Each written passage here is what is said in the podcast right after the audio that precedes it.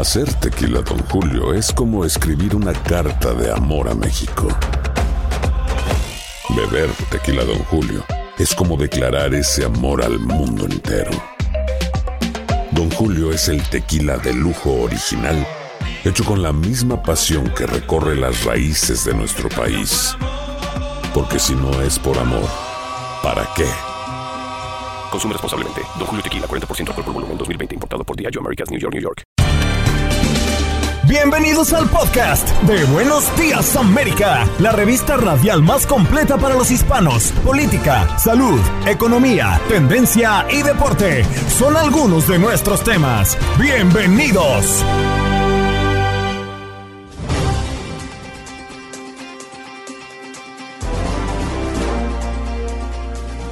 Hoy en Buenos Días, América, conversamos con Manolo González Moscote alrededor de la guerra, las negociaciones entre Rusia y Ucrania que parecen avanzar tras casi tres semanas de una ofensiva devastadora del Kremlin en su intención por hacerse con el control de Kiev. Pero, ¿cuáles serían esos términos en el marco de la negociación? Hoy también nos acompañó el doctor Mejía Torres para hablarnos del error de citar la pobreza como factor de criminalidad y delincuencia. María Esther Méndez, psicóloga, adicciones químicas, alcohol y drogas en adolescentes. ¿Cómo se han incrementado las cifras de casos en los Estados Unidos y cuáles son las razones? Y en nuestro programa del día de hoy también les ofrecimos este segmento que a usted le encanta, Debajo de la manga, donde Juan Carlos Clara y esta su servidora Andreina les traemos información muy curiosa, pero que al final usted debe saber.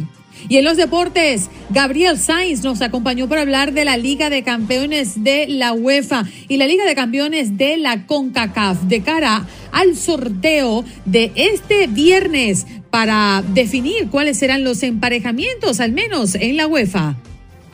Y nuestra periodista de Univisión en Perú, María Luisa Martínez, nos comenta la actualidad alrededor del deslizamiento de tierra en Perú que deja entre 60 y 70 casas enterradas, según gobernador.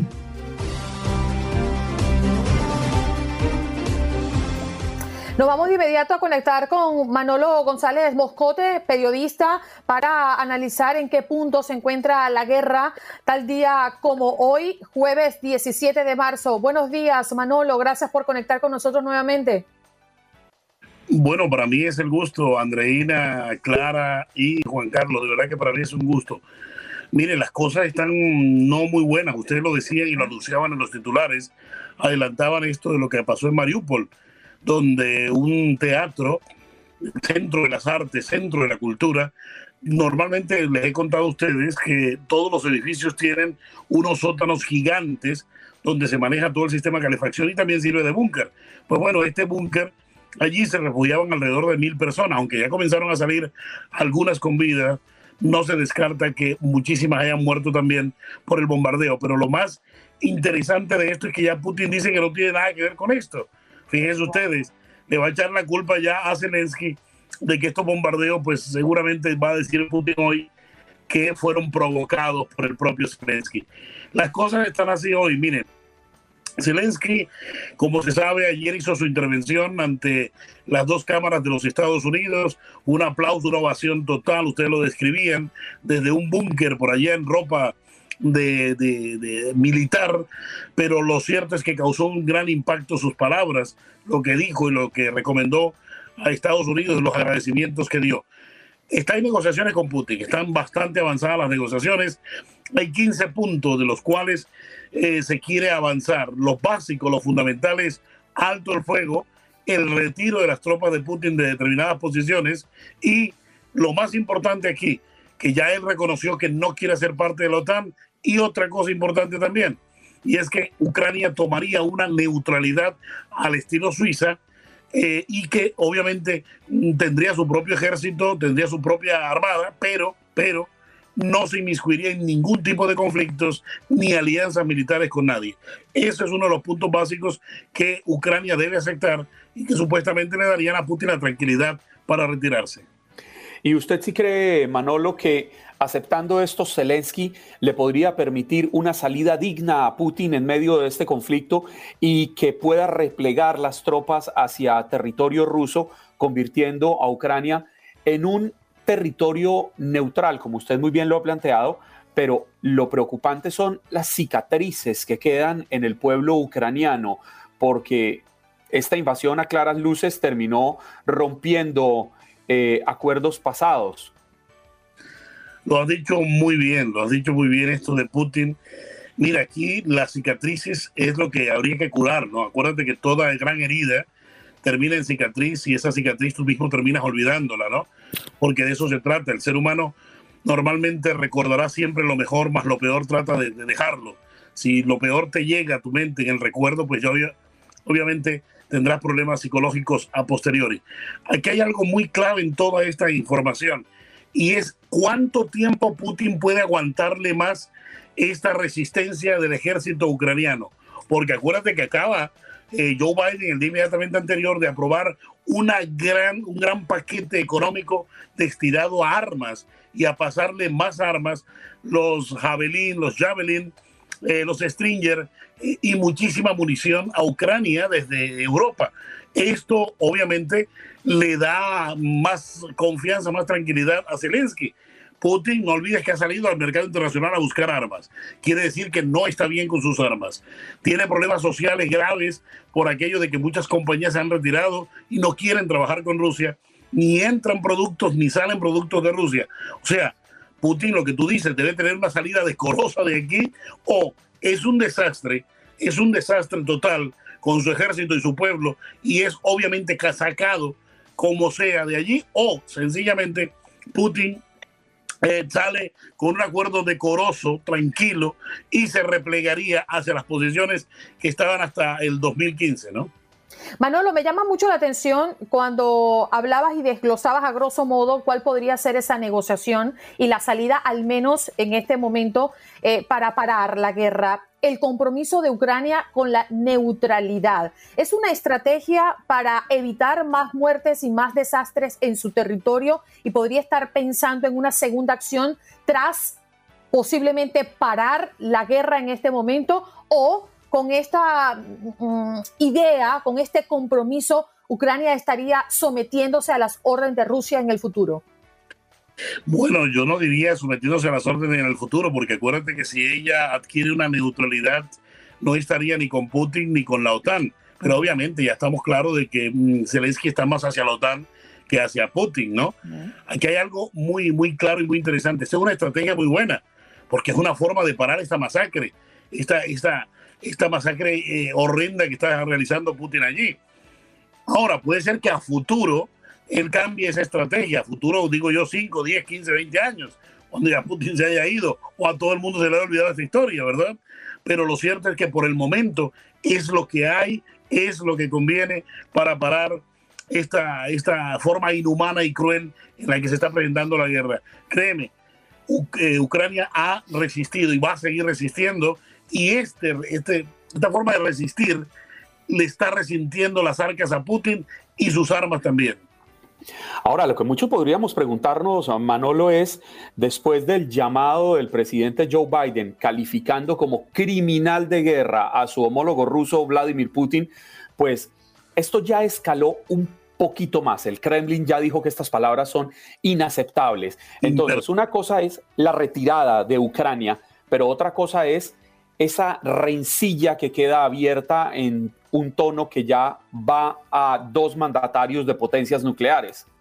Así es, eh, y la palabra clave que utilizó el Kremlin fue imperdonable. Hay que ver qué entiende Putin por imperdonable, o sea que le va a cobrar este en cualquier parte, en cualquier momento de la vida a Joe Biden. No, lo cierto es que mira, acuérdate que los funcionarios se dicen de todo. Acuérdate de Donald Trump cuando insultó a, a aquel diciéndole Rocket Man, a Kim Jong-un, ¿no? ¿Te acuerdas? Y de todas maneras, al pocos meses se reunieron, se dieron las manos y todo quedó allí. No, normalmente este tipo de, de cosas suceden, ¿no? Los improperios entre presidentes y luego se dan la mano. Acuérdate de aquel famoso episodio de Hugo Chávez y el rey español, eh, don Juan Carlos. Eh, acuérdate que le mandó a callar la boca y unos meses, dos meses más tarde, el mismo rey recibió a, Hugo Chávez en su casa y limaron asperezas. No, esto sucede siempre, ¿no? Esto de, los improperios, pero lo cierto es hasta qué punto eh, Putin va a olvidar este, estos improperios en su contra y no eh, estará pensando en una, en una acción personalizada hacia el propio Joe Biden.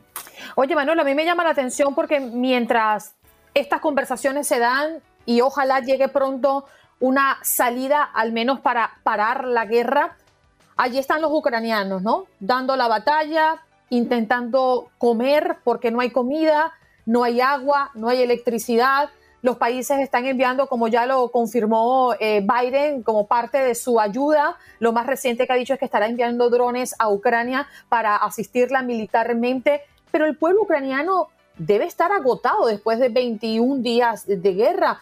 Y, la verdad es que las condiciones eh, son muy difíciles, viendo a su gente morir. Y bueno, hasta eh, han tenido que descongelar la nieve para, tomar, para poder tomar agua ¿no? e hidratarse. ¿Cuánto más podría resistir en medio de una posible negociación el pueblo ucraniano? Bueno, según el optimismo de los especialistas militares, dicen que la guerra está pactada para 10 días más, ¿no? Si en 10 días más Ucrania resiste, Ucrania gana, la, le gana a Putin. Putin dice que no tiene ni municiones ni personal, porque acuérdate que mandó como carne de cañón a unos muchachos que solamente tenían dos, tres meses de preparación. está en China buscando armas porque no tiene. Entonces no es la gran potencia de armas ni el ejército gigantesco.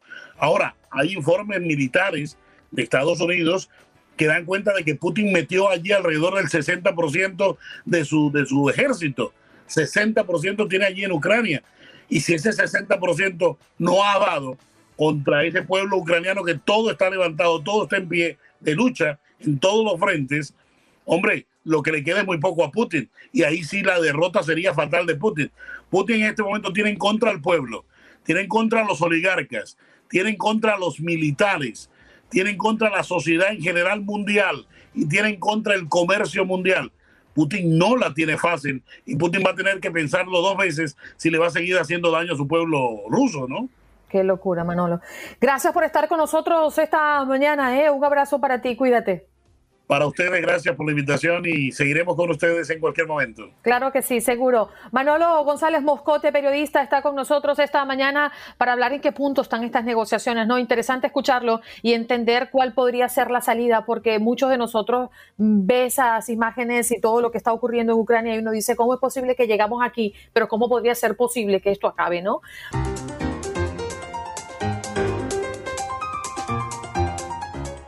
Antes vámonos con el doctor Mejía Torres. ¿Cómo está, doctor? Buenos días. Buenos días. Buenos días.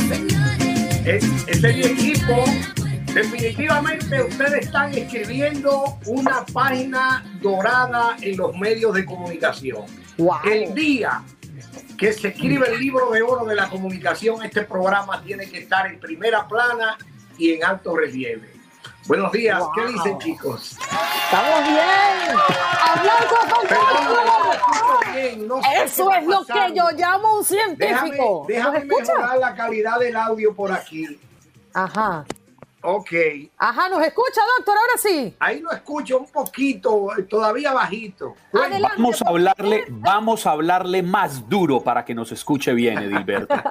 doctor, pero creo... trae un tema interesante. Adelante, que nosotros lo escuchamos perfectamente. Ok. bueno, el tema que yo tenía en agenda para hoy, que tengo, es la falacia. Ah. espera, déjame saludar el equipo uno por uno. Juan Carlos, Andreina y Clara. Ya, y la audiencia.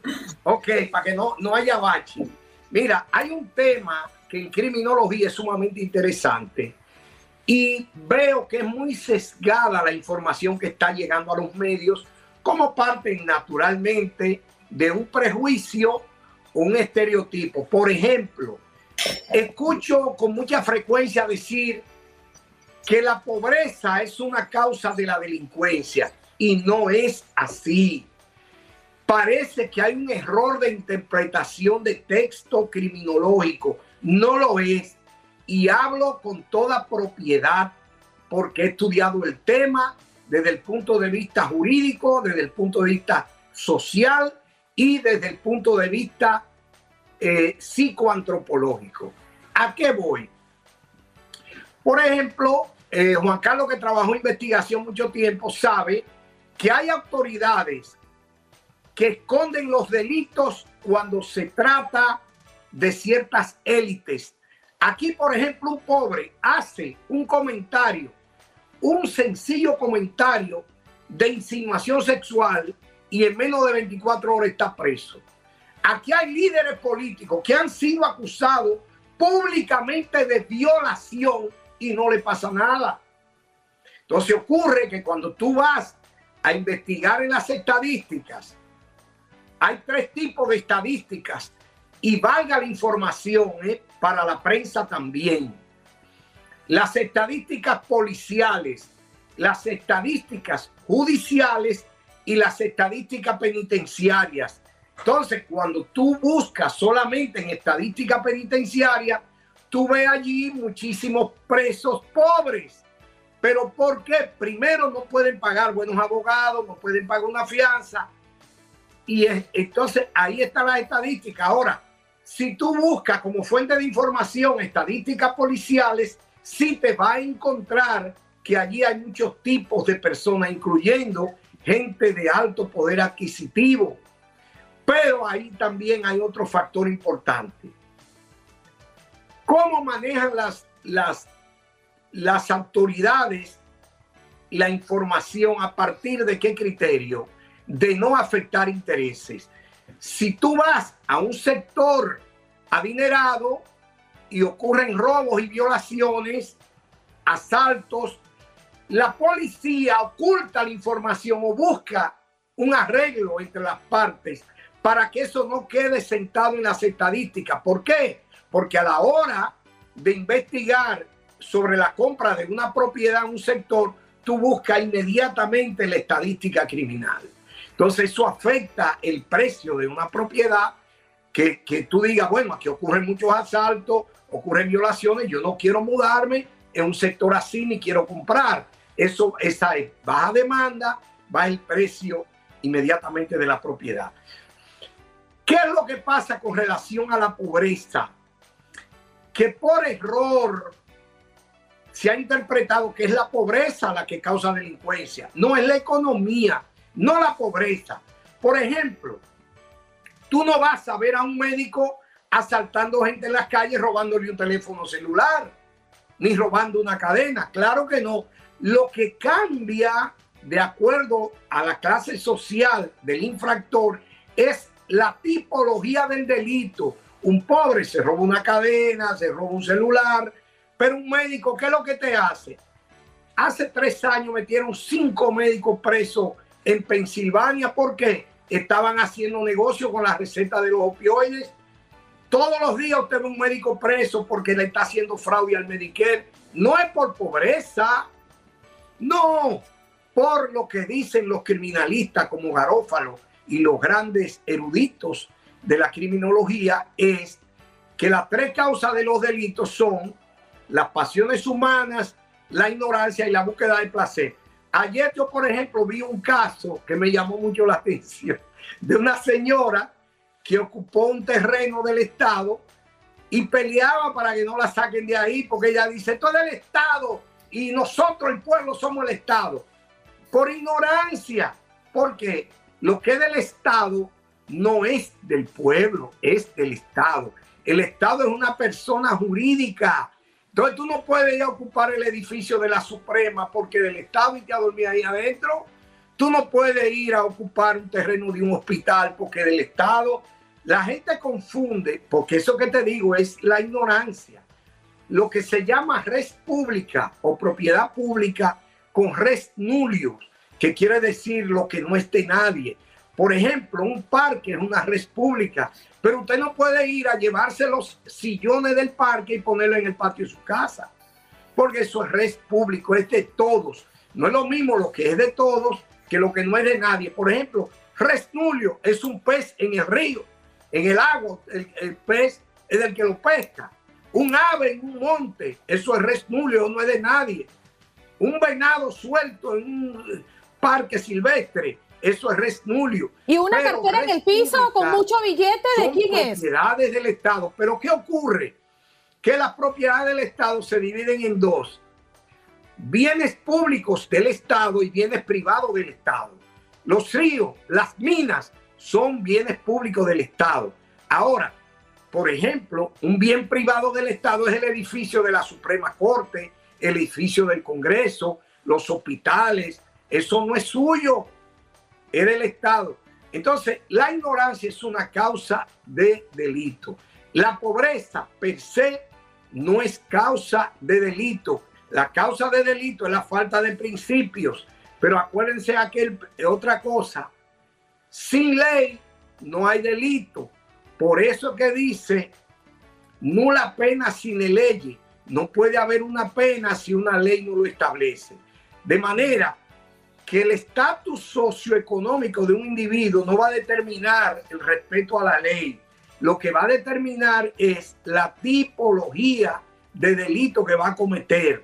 Un abogado, un médico, un arquitecto, un ingeniero cometen tanto delito como los pobres.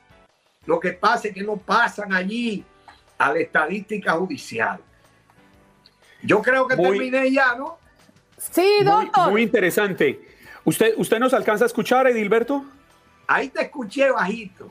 Vale. Bueno, es que le quería decir que me llama la atención mucho de lo que, de lo que usted ha dicho, porque recuerdo un estudio en Colombia hace unos años atrás que determinó que los principales protagonistas de los mayores escándalos de corrupción en el país eran graduados de las mejores universidades del país y venían de las élites colombianas. Exactamente. Ahí hay un buen ejemplo, pero ese estigma, hay gente que es pobre y mira, yo recuerdo, por ejemplo, ¿tú te acuerdas del criminal de Lombroso?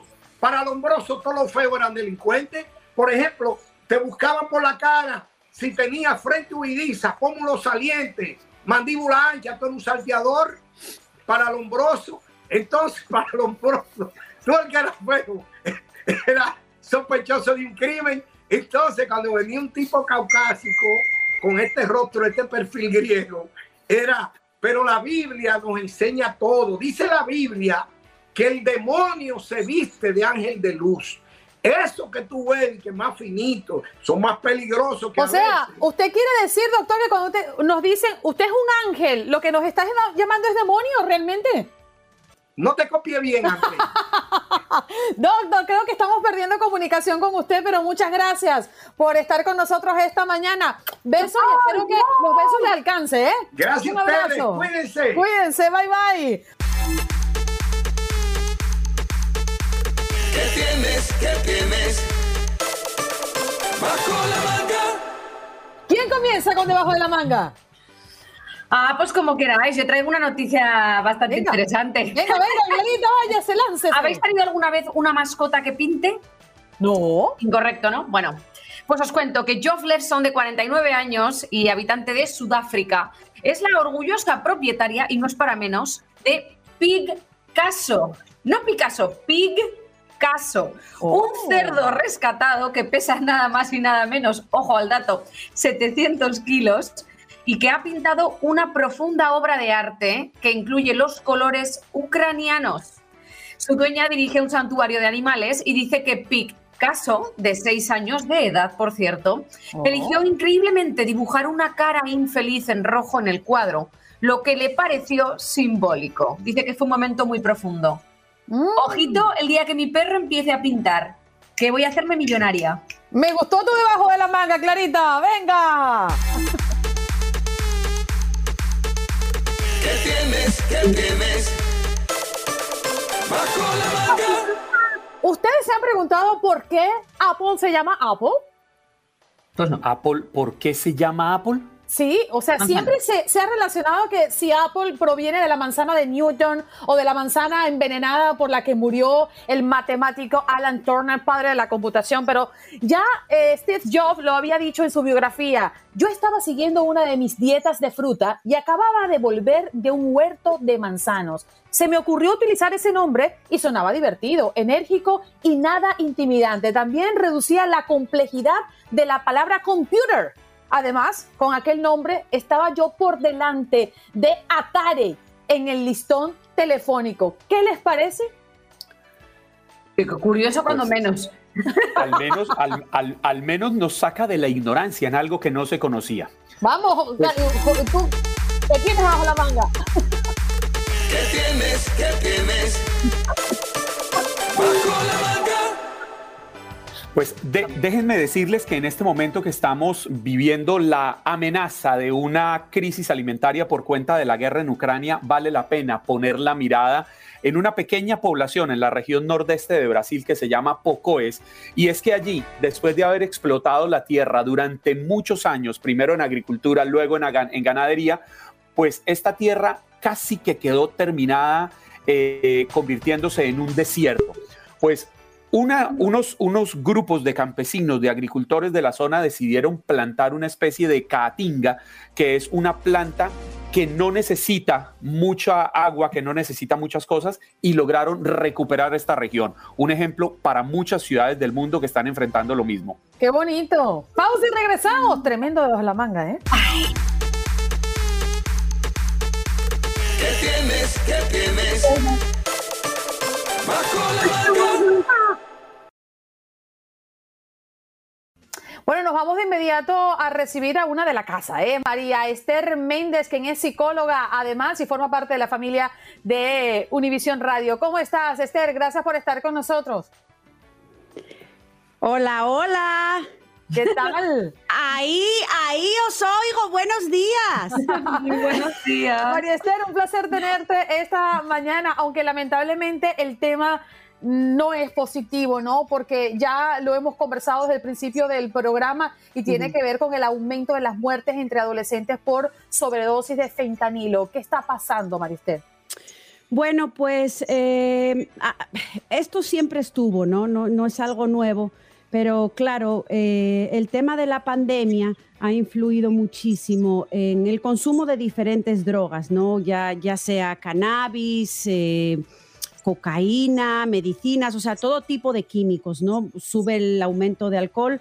Entonces, bueno, pues esto está a la orden del día. Eh, los padres ya se enteran o nos enteramos como madre eh, cuando ya están talmente pues utilizando, ¿no? Consumiendo la droga.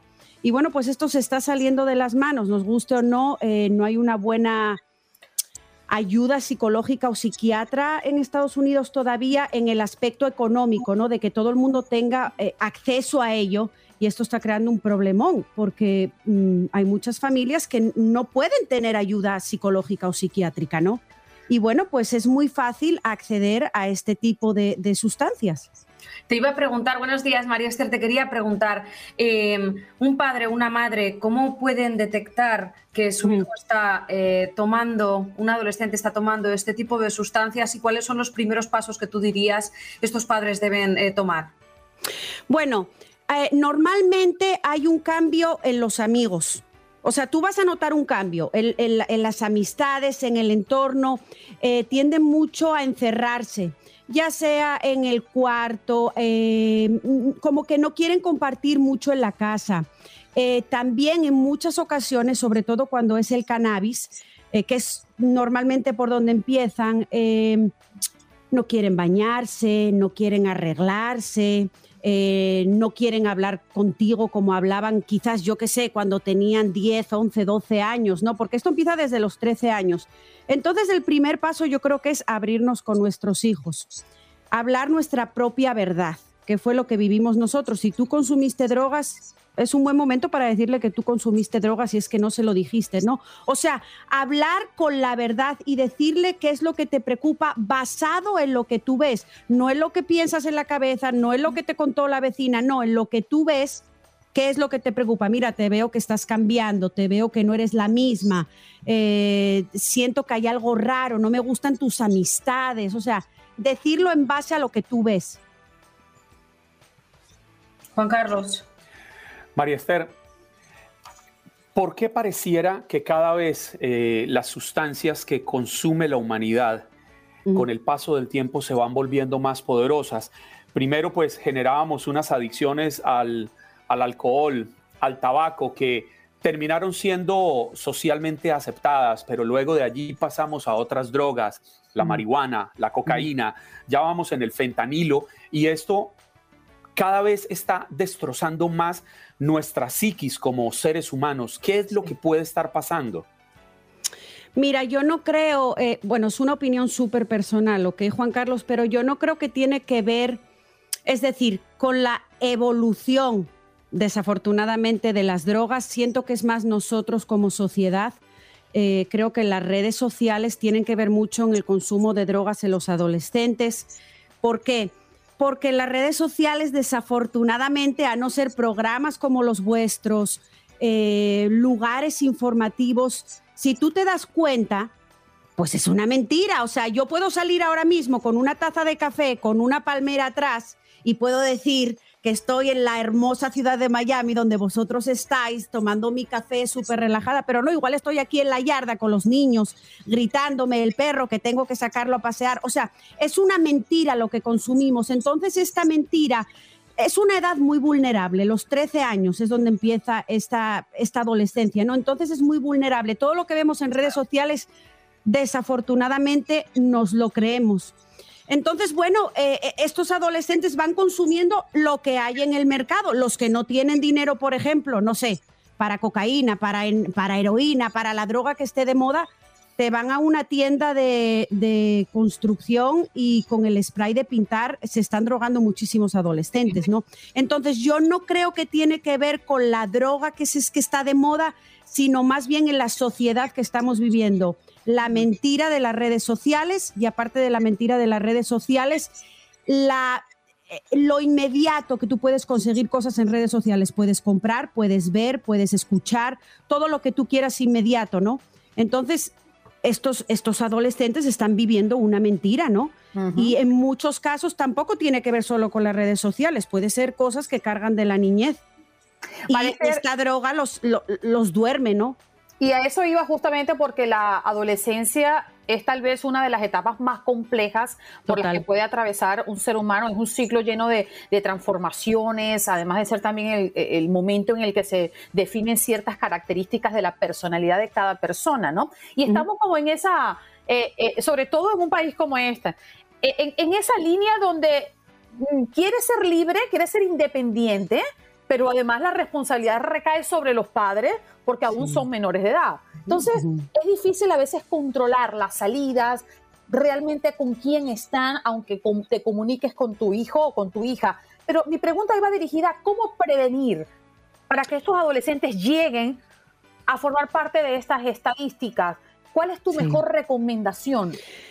Mira, mi, eh, Andreina, mi, mi mejor recomendación es siempre hablar con ellos, pero desde pequeños. O sea, el otro día yo tengo una niña de 8 años eh, y un niño de 5 años y a veces escucho cosas que no quiero escuchar, ¿no? Pero yo, mi consejo personal es no reaccionar. Yo a veces estoy así. Mira, el otro día íbamos caminando porque a ella le encanta caminar y salimos a caminar y me habla de un video de YouTube que yo nunca me di cuenta en el que me dice, eh, tú sabes que había unos adolescentes que estaban consumiendo drogas y yo yo iba caminando y quería como que echar a correr.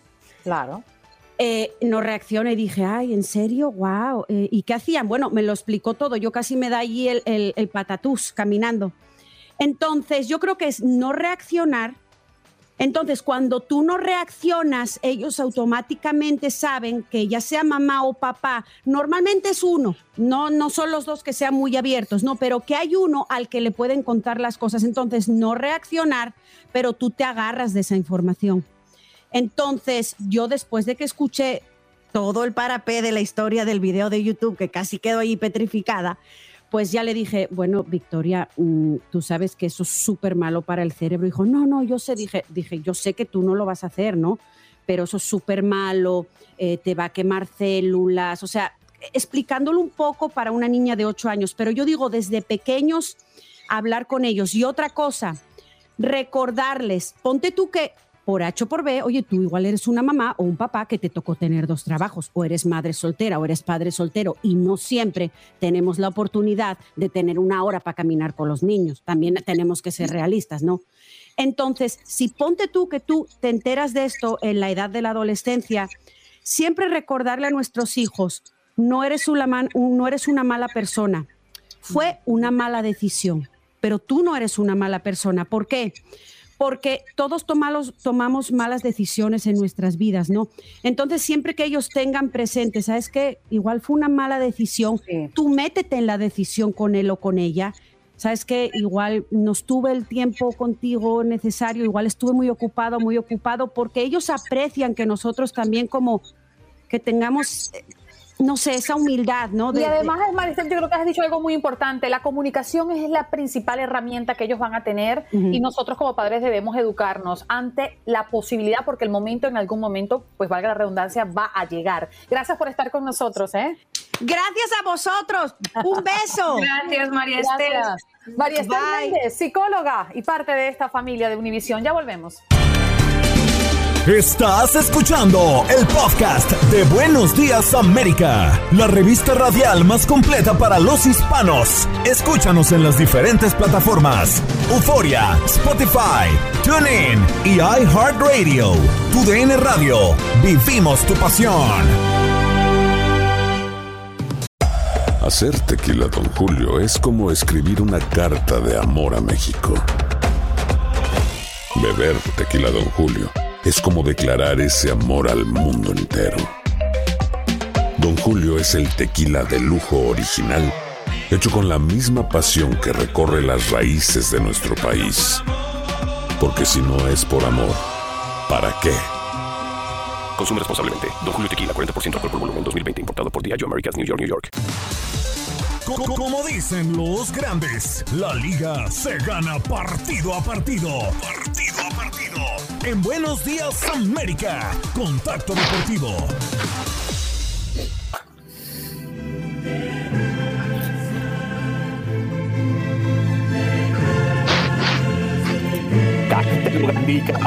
La Champions. ¡Qué maravilla! Bendito sea el creador que tiene el fútbol frente a nuestros ojos. Pasión es lo que sentimos cada vez que el balón rueda y todos esos chicos bellos con cuadritos van detrás de esa bola. Imaginándolos nada más, uno se llena de Chicos. alegría. Gabo, buenos días, ¿qué tal? Chicos bellos con cuadritos, qué vergüenza con Gabo. O sea, Gabo se sienta en la cabina a ver el partido, a narrar la emoción, a describir las jugadas, la pasión que le imprime, que le imprimen persiguiendo la esférica y Andreina reduce el mejor espectáculo del mundo a chicos bellos con cuadritos. Gabo, en nombre mío y de todos los hombres que hacemos parte de este programa Radio Escuchas, Jorge Acosta, le ofrecemos excusas. Tú lo que eres El un fútbol no envidioso. se puede reducir a chicos bellos con cuadritos. Envidioso.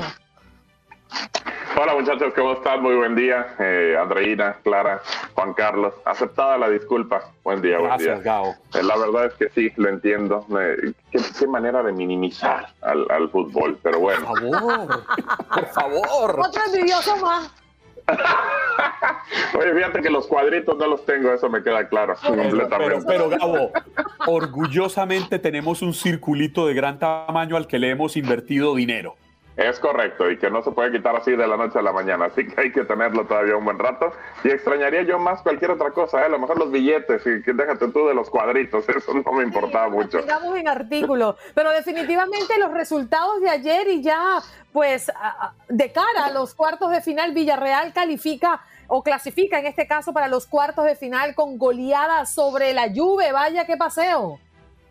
Sí, digo, la verdad es que fue un realmente un paseo. Eh, eh, Gerard Moreno hizo gol al 78 de, de penal, eh, al 85 Pau y al 92 eh, Dan Yuma también de penal para el conjunto del Villarreal, el equipo de Unai Emery, para, para darle la victoria. Realmente, aguantó mucho la Juve, tuvo un primer tiempo muy bueno el conjunto italiano y parecía que podía quedarse con, con la victoria, pero al final el Villarreal rompió en los últimos minutos y mete a otro equipo español a una zona de cuarto de final, los españoles siempre peleando en este torneo, los italianos están a la baja, es una realidad y pues bueno, terminó ganándole. Lo que sorprende es que lo haga el conjunto de Villarreal en la casa del conjunto de la Juve, en Turín, que les vea la cara y eso, eso es lo que llama la atención. Así que Villarreal, eh, con Unai Emery, que ya los hizo campeones de la UEFA Europa League y bueno, eh, es donde él ha sido más importante en el campeonato en la UEFA Europa League, ahora ingresando en los cuartos de final de la UEFA Champions League. Y también el día de ayer, el campeón de la de la Champions, el, actual campeón de la Champions, Chelsea, que ha venido con muchas eh, cosas, con mucha eh, vorágine de cosas que pueden pasar con ellos, porque pues, su dueño, lo sabemos, es Roman Abramovich, un tipo muy cercano a Vladimir Putin. Así que, pues bueno, hay muchas sanciones, el equipo se tiene que vender, se supone. Eh, entre ellas, bueno, sacaron a equipos de la UEFA Europa League que eran de origen ruso, al Chelsea no lo sacan, la verdad es que terminó por, por quedarse por esa situación, porque ser el campeón y pues bueno, porque se supone que se va a vender el equipo y va a haber otras sanciones. Y empezó el partido eh, con una, una, forma de Lille de ir a buscar, sabiéndose que es menos en, en el papel, perdió la ida por 2 eh, a 0, así que tenía que presentarse de buena manera y anotar rápido. Lo hace al minuto 38 de penal con el gol del turco Gilmaz, y así prácticamente parecía que iba a terminar la primera parte. Pero no, Christian Pulisic, el nuevo capitán América de los Estados Unidos, terminó anotando al minuto 45 más 3 de agregado que había dado el árbitro del juego. Y pues bueno, terminó empatando el partido a un, a un tanto al 45 más 3 de agregado. Y para el segundo tiempo, parecía hubo opciones. El conjunto de Lille, actual campeón francés, no es el PSG, es el Lille, el campeón francés. Y terminó eh, intentando, buscando, hay un cabezazo de Checa que pega en el palo. Parecía que prácticamente ahí podía llevarse la ventaja el Lille y manejar un poco el partido para los últimos minutos.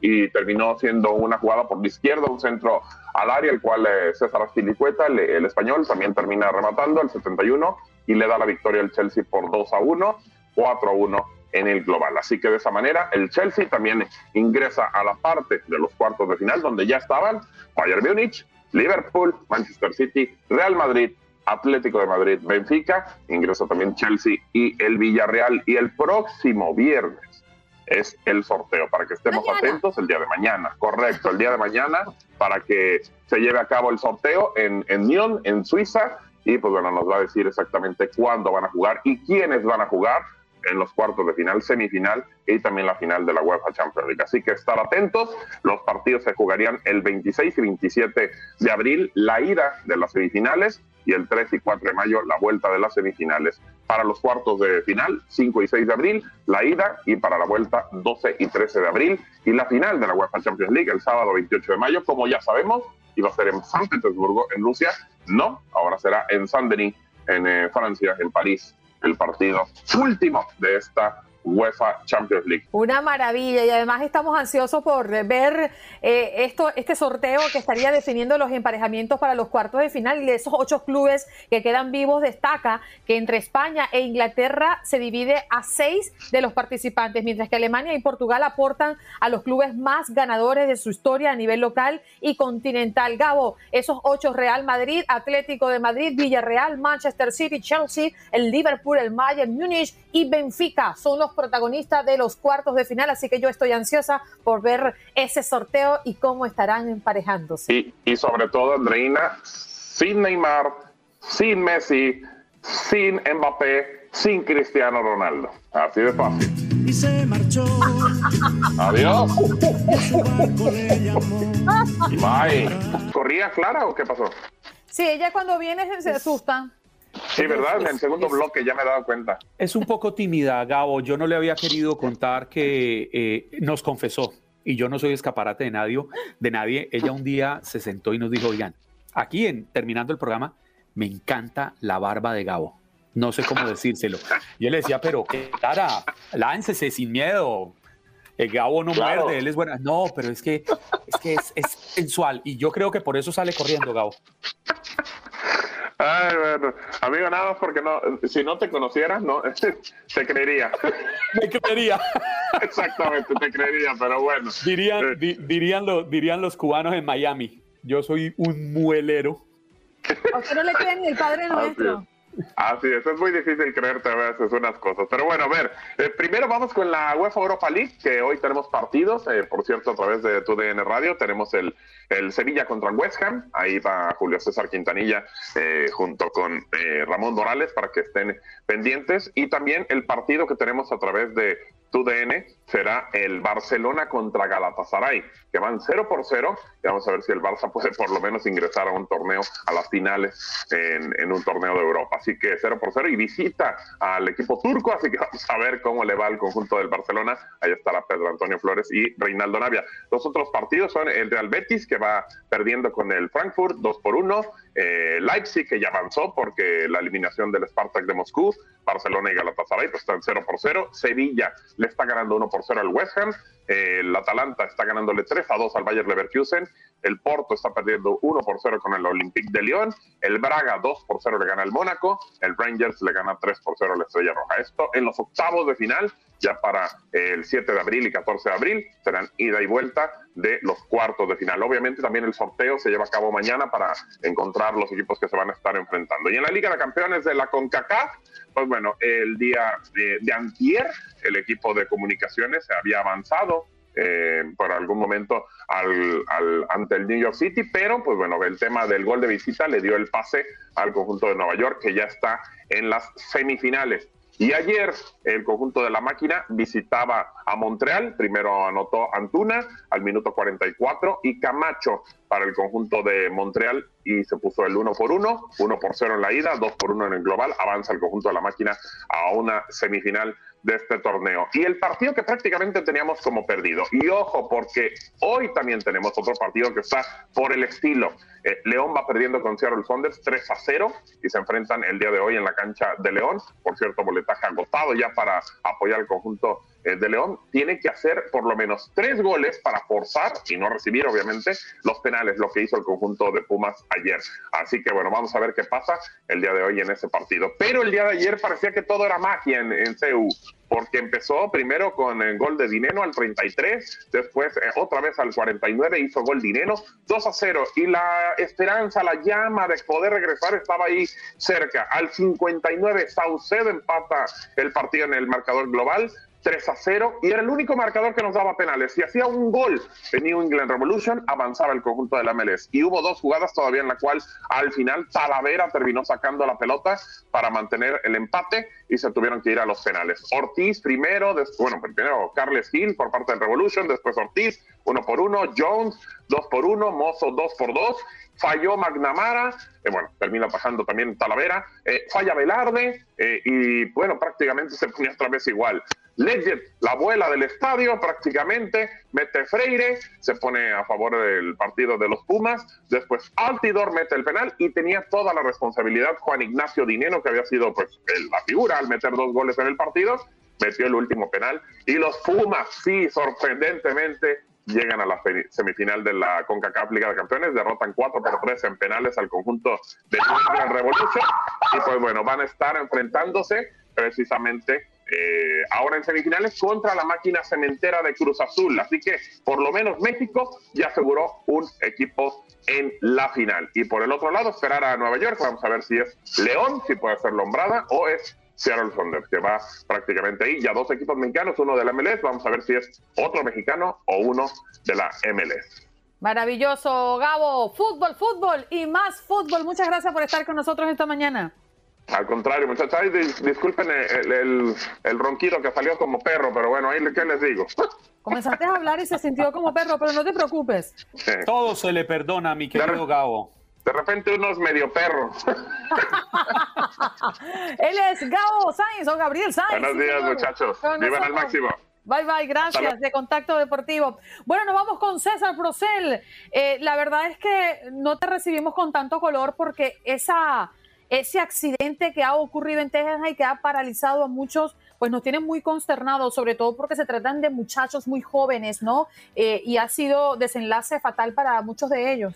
Así es, Andreina. Buenos días a todos. Sí, una, una terrible tragedia este martes por la noche. eh, un accidente automovilístico ahí en el oeste de, de Texas, a 30 millas más o menos de la frontera de Nuevo México. eh, se, sucede que una, una vagoneta, una van, una, una camioneta, vaya, se atraviesa el carril en una de las carreteras que es de doble sentido solamente, eh, choca contra una- un vehículo que venía con varios estudiantes universitarios de Nuevo México. Ellos venían de un, to- de un torneo de golf.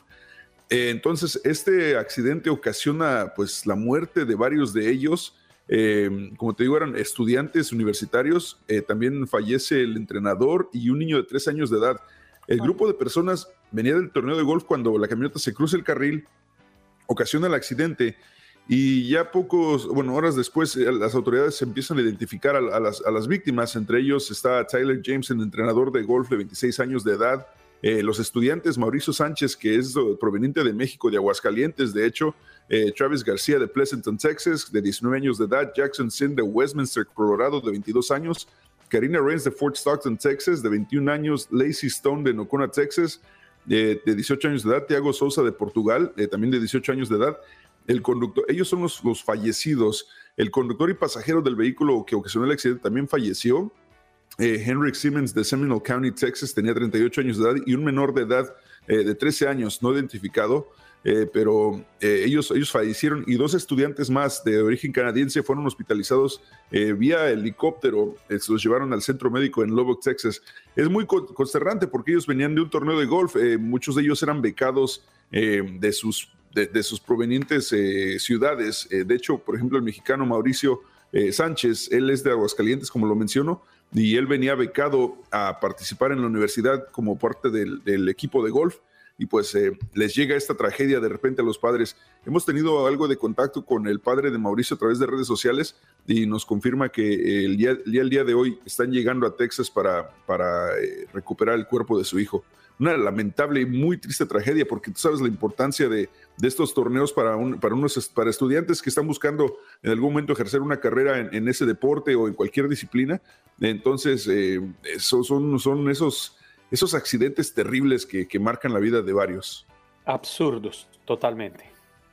Así es, eh, te digo, es, es, este, es una gran tragedia y, y, pues, pues, conforme tengamos más información y si, y si empieza, a, si, si surge alguna forma de ayudar a las familias, con todo gusto los pongo en redes sociales, pero por ahora este, el, el padre de, de Mauricio solamente ha, ha dicho que ya van rumbo a, a, a Nuevo México o a Texas a, a re- reclamar el cuerpo de su hijo. Así es Wow. eh, la Y situación. uno, como padre, cuando tenemos a nuestros hijos en deportes y entran en este ambiente, que además particularmente yo, yo lo aprecio mucho, el que nuestros hijos hagan, hagan deporte, que puedan eh, tener su mente ocupada en, en- en actividades que los ayude a crecer eh, como seres humanos, más allá de, de- de- de ser atletas per se y pasan estas cosas, uno, wow, uno cree que además en medio de un, de, de- de- un ambiente deportivo están seguros, ¿no? Pero Sí, salen de la puerta hacia afuera y cualquier cosa puede pasar. De verdad que qué pena por, por la familia, por las familias que están sufriendo Las hoy por familias, sí, porque son varias familias afectadas, o sea, son nueve personas en total, o sea, imagínate, son nueve familias que ahora están lamentando la pérdida de, de- de un familiar, eh, pues estas terribles tragedias en la carretera que, como dices tú, iba- iban, venían de un torneo, venían bien, na- nadie, nadie va a pensar que algo, algo malo te va a pasar cuando estás haciendo las cosas bien y pues eh, pas- pasan estos accidentes, así las cosas. Bueno, quiero cambiarte de tema porque tienes al parcero en Texas y él ha dicho que hoy pagas tú la cuenta de los tacos. ¿Eso es cierto? Yo no tengo ningún problema, ya tengo presupuesto por parte del pelado para disparar los tacos a, a Juan Carlos, así que hoy, hoy, se, hoy se hace la machaca. César, usted recuerda, usted recuerda, sabe que este programa queda grabado, ¿cierto? Sí, esto yo, yo no tengo ningún problema. Yo, este, yo, yo tengo, yo tengo, es más, aquí tengo la, la- la chequera lista. Ahí. La- No, no, no, pero. ¡Qué nivel! No, yo le, yo le, yo le, ¿eh? yo le agradezco la intención. Yo no tengo ningún problema en dejarme invitar. Mi, mi idea era todo lo Dejarme contrario. invitar. No, por eso dije, y por eso dije, mi idea era todo lo contrario. Pero como el programa queda grabado, en ningún momento yo dije, César me va a invitar. Dije, estoy tratando de coordinar todo porque quisiera tener el placer de conocerlo personalmente. Ah, bueno, espérame, entonces si el programa queda grabado y tú no dijiste que yo iba a pagar, entonces jamás existió esta conversación, así que sí puedes Exacto. pagar. Exacto, sí, claro que puedo. Oye, Juan Carlos, una pregunta. ¿Tienes Dígame. espacio en la maleta? Sí, señora. porque es que César Procel me debe el regalo de Navidad y el regalo de mi cumpleaños. A ver si me lo puedes de una vez traer. Sí, maja, pues entonces ponte la cola, que yo tengo siete años de amistad. Te salió. No es cierto, no es cierto, aquí estoy, aquí Oiga. estoy, aquí estoy. No te preocupes. César, Mira cómo le huye. César, pero taquitos, ¿cierto? Tacos. Comemos tacos. Lo, lo que, qui- lo que quieras, o sea, yo no tengo ningún inconveniente. Si, si, si yo, quieres yo comer- quisiera tacos y le soy sincero, a mí no me gustan los sitios elegantes. Ya a mí está. me Ah, mucho gusta- mejor.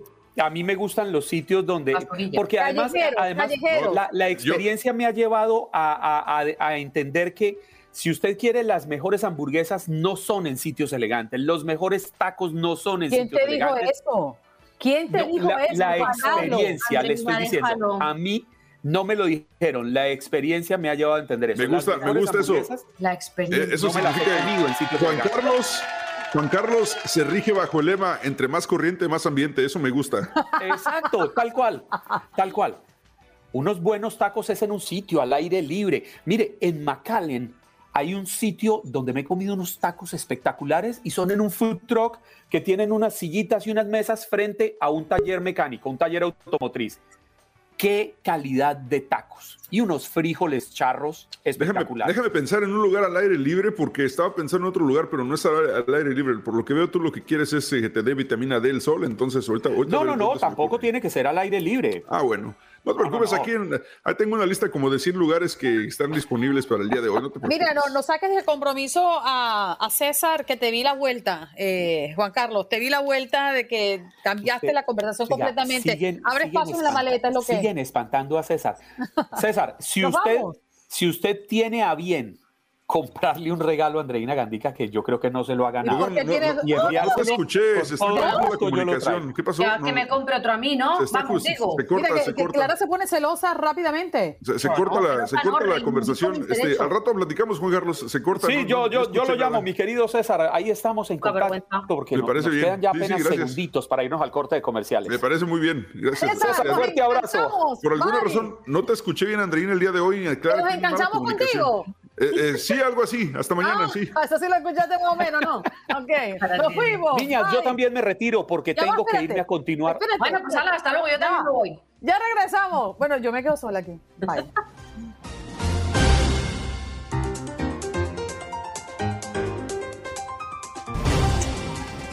Y nos vamos de inmediato a enlazar con María Luisa Martínez, quien es eh, corresponsal de Univisión en Perú. Gracias, María Luisa, por conectar con nosotros. Buenos días, muchachas. ¿Cómo están? ¿Ustedes madrugando? Sí. Bueno, les cuento. eh, los últimos informes que llegan de Patás, eh, ayer, no sé si vieron la historia que envié, eh, las imágenes son increíbles. Bueno, ahora todo lo vemos en vivo, las guerras, los desastres. Y bueno, lo que, lo que ha pasado desde, desde ayer es que han rescatado a ocho personas y que permanecen 15 personas desaparecidas. En realidad la tragedia hubiera podido ser mucho peor cuando uno ve las imágenes, ¿no? Afortunadamente había un mercado construido en esas laderas peligrosísimas donde no debería vivir nadie, pero ya sabemos cómo son las cosas en estos lugares y en muchos otros. Eh, el mercado contuvo parte del deslizamiento y por eso es que no hay tantos muertos, porque uno se imaginaría que podrían haber decenas, veintenas de muertos. ¿no? Sí. La historia de Patás es la historia de muchos pueblos mineros. Eh, este tiene ya más de un siglo de fundado ahí. Hace 13 años murieron nueve personas y la gente volvió a construir en, en- en el mismo lugar. Allí hay eh, oro, hay una empresa minera formal y por supuesto también minería informal. Entonces hay mucha gente que va a vivir ahí, no hay mucho espacio para construir, entonces construyen las laderas. Estuvo lloviendo muchos días y bueno, ustedes ven aquí las montañas que tengo en esta pintura atrás mío. Así es el Perú, ¿no? El Perú es un país minero y mucha gente que no tiene empleo pues se va a buscar el oro, como, no sé, como toda la vida. Así fue. María Luisa, entendemos que el deslizamiento de tierra dejó entre 60 y 70 casas enterradas. ¿Se, se habla de alguna causa, algo en particular? ¿Y qué pasará alrededor de ellas? Porque entendemos que hay otras familias y casas que están en peligro. Sí, eh, justamente ayer estuvo el presidente allí y tú te das cuenta cuando la gente lo empieza a rodear, dice, no nos queremos ir, eh, aquí vivimos y, de, y de esto comemos, ¿a dónde nos vamos a ir? ¿no? Eh, bueno, habrá que ver si es que logran convencerlos que por lo menos busquen una zona cercana, menos peligrosa, porque como ya les digo, eh, hace 13 años murieron nueve personas y, y, sigue lloviendo en la zona, entonces si, si no ponen cuidado, pues puede haber más deslizamientos allí mismo, ¿no? He estado leyendo, se trata de una zona eh, marginal. Pone que las informaciones que hemos recibido, toda la localidad estaría en riesgo por encontrarse en una franja marginal del río. Del, del mismo nombre. Hace unas horas se confirmaba que había entre 8 y 9 personas eh, eh, desaparecidas por el momento. ¿Cuál es la actualidad en estos momentos y cómo van a reubicar a esas 100 personas que viven en los, alre en los aldeaños y que obviamente no pueden volver a sus casas? Sí, en ese momento están alojados en, en colegios que hay allí mismo y están viendo si un poco más allá encuentran una zona donde construir casas que sean más seguras, ¿no? Pero la gente es muy reacia, tú sabes, quieren hasta intentar eh, encontrar de entre los escombros sus, su, sus pertenencias, porque es gente con, con, muchas necesidades, ¿no? Es gente con, con muy pocos recursos, ¿no? Es la, es la triste historia de los pueblos mineros, ¿no? Y deben ser más de 100 personas las que hay que reubicar, porque si estoy leyendo que entre 60 y 80 casas quedaron cubiertas tras el deslizamiento, quiere decir que cientos de personas y que es una labor que va a llevar tiempo el poder reubicar a las eh, víctimas. Con víctimas digo a los afectados por este eh, derrumbe. Sí, eh, bueno, la cifra ha bajado un poco. Hoy hablaban de 60 casas destruidas y en, y en verdad em, yo creo que todavía no tenemos una clara dimensión de cuántas personas hay ahí abajo, porque si ustedes vieron las imágenes, el, el cerro lo cubrió todo. Y hay mucha gente que va de paso en, en, esos lugares, gente que trabaja y luego se va a otro lugar. Es como gente golondrina, le llaman, ¿no? Que trabaja unos cuantos días y luego se regresan a su pueblo. Y mm, es posible que haya más muertos, yo también pienso, ¿no? Sí, Pero porque además ocurrió a primeras horas de la mañana, ¿verdad? Una hora en la que aún están las familias en sus casas. Exacto. Me sorprende que la cifra de muertos sea tan baja, eh, habiendo tantas casas eh, bajo el lodo, ¿no? Madre mía. No, vale, Luisa, agradecemos la actualización que nos ofreces a esta hora con referencia a lo que ha ocurrido allí en Perú eh, alrededor de este deslizamiento de tierra en la zona minera de la provincia de Patás eh, y ojalá que las cifras sean tan conservadoras como ya lo, lo, hemos escuchado. Esperemos que, Y les doy una primicia, les doy una primicia. Me voy corriendo porque parece que liberan a Fujimori. Han presentado un habeas corpus en el Tribunal Constitucional y aparentemente tienen los votos para liberarlo. O sea que wow. hay noticia por aquí. Seguramente actualizaremos contigo un poco más adelante. Gracias por la información, María Luisa. Un abrazo. Ella es María Luisa Martínez, corresponsal de Univisión en Perú, pues nos actualiza sobre este deslizamiento y nos da esa primicia que está, por supuesto, por confirmarla. Gracias por acompañarnos en nuestro podcast. Buenos días América. Y recuerda que también puedes seguirnos en nuestras redes sociales. Buenos días AM en Facebook y en Instagram. Arroba Buenos días América. AM. Nos escuchamos en la próxima. Aloha mamá. Sorry por responder hasta ahora. Estuve toda la tarde con mi unidad arreglando un helicóptero Black Hawk. Hawái es increíble. Luego te cuento más. Te quiero. Be All You Can Be, visitando goarmy.com diagonal español.